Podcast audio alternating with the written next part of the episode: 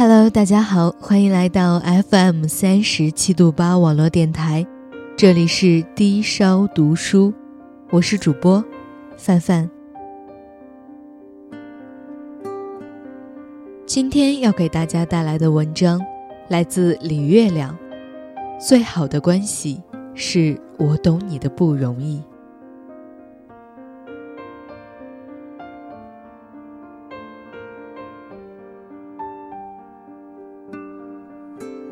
姐姐和姐夫结婚快二十年，感情很好，极少吵架，是亲戚里的好夫妻典范。大家说起他们来都会纳闷儿，这俩人好像就不会生气似的。我以前也纳闷儿，不过现在懂了。前几天住姐姐家，姐夫晚上十一点才回来，当时我们都睡了。但姐姐一听开门声，就立刻爬起来，说：“你姐夫醉得不轻。”我迷迷糊糊跟着出来，只见姐夫正扶着卫生间的门狂吐，马桶近在咫尺，但他全吐在了地砖上，溅得到处都是。姐姐轻拍着他的背，看他吐够了，接了杯温水让他漱口。又找出睡衣帮他换上，安顿他躺好，然后自己去卫生间打扫，全程没有一点儿不高兴。我说：“姐，你真是好脾气。”后面的话没说。男人在外面喝到半夜回来，门开得咣咣响，吐得满地都是，换一般女人怕是早烦了吧。不骂几句就是好的了，哪有心情照顾他？姐姐也明白我的意思，边打扫边说：“你姐夫不容易，现在大环境差，生意难做，他也是苦拼啊。要不谁愿意把自己喝成这样？这是实在忍不了了才吐地上，但凡能忍一下，他也得吐马桶里呀。”理解了，就不会生气了。姐姐说：“这话让我想起另一件事，是几年前，姐夫跟朋友合作一个项目，投入很大，结果血本无归。那段时间，姐夫很消沉，整天闷在家里，除了睡觉就是玩游戏。姐姐工作本来就忙。”下班还得带孩子做家务，变着花样给姐夫做好吃的。有次他想给姐夫做辣子鸡，拿不准做法，就打我妹电话问。我妹就不爽啊，说：“姐你怎么这么惯着他？把家底赔光了，他还有功了？一天啥事儿不干就让你伺候着，看那没出息的样，你怎么就不知道生气呢？”姐姐说。他也想有出息啊，但人的能力都有限，咱也不能太强求。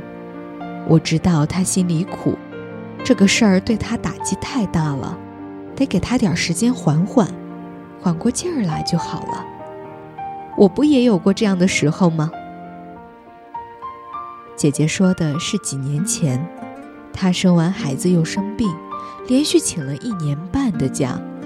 结果回去上班时，职位已经被顶替了，他沦落到最差的部门，整天累得要死，又谁都不待见。那段时间，姐姐情绪也很糟，每天到家啥都不干，连饭都不愿意吃，有点事儿就闹小脾气。但姐夫也从来不生气，还老跟她谈心，安慰鼓励她。心甘情愿承担着所有家务，每天给他揉腿，一揉就是一小时。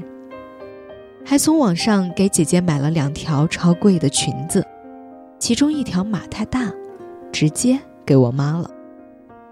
我妈白白捡了便宜也不感恩，说姐夫：“你把你媳妇儿啊都惯坏了。”姐夫当时也说：“她不容易呀。”工作这么不顺心，我再不对他好点，他的日子可怎么过？我懂你的不容易。想来，这正是他们感情好的根本原因。众生皆苦，每个人都承受着自己的艰辛，而我懂你，就会对你的苦感同身受。纵使不能为你分担，也要在这苦里加点糖，尽我所能让你好过一点。我懂你的不容易。所以，发自内心的体谅你的过失，你的消沉，你的任性，你的平庸。我不是不会生气，而是知道不该生气。我懂你的不容易，所以发自内心的体谅你的过失，你的消沉，你的任性，你的平庸。我不是不会生气，而是知道不该生气。这也许才是良好亲密关系的根本，只是我们通常意识不到。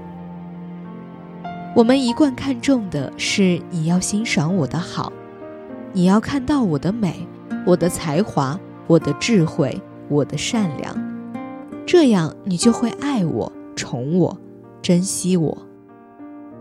这当然也重要，但仅有这个其实远远不够。其实无论什么关系，夫妻也好，母子也好，同事也好，要想相处融洽、内心亲密、感情稳固，除了要欣赏对方的好，更应该懂得对方的苦。你懂了他的不容易，就能设身处地体谅他的小毛病，包容他的坏脾气，你们就会建立起更健康、亲密、牢固的关系。你懂了我的不容易，你就走进了我心里。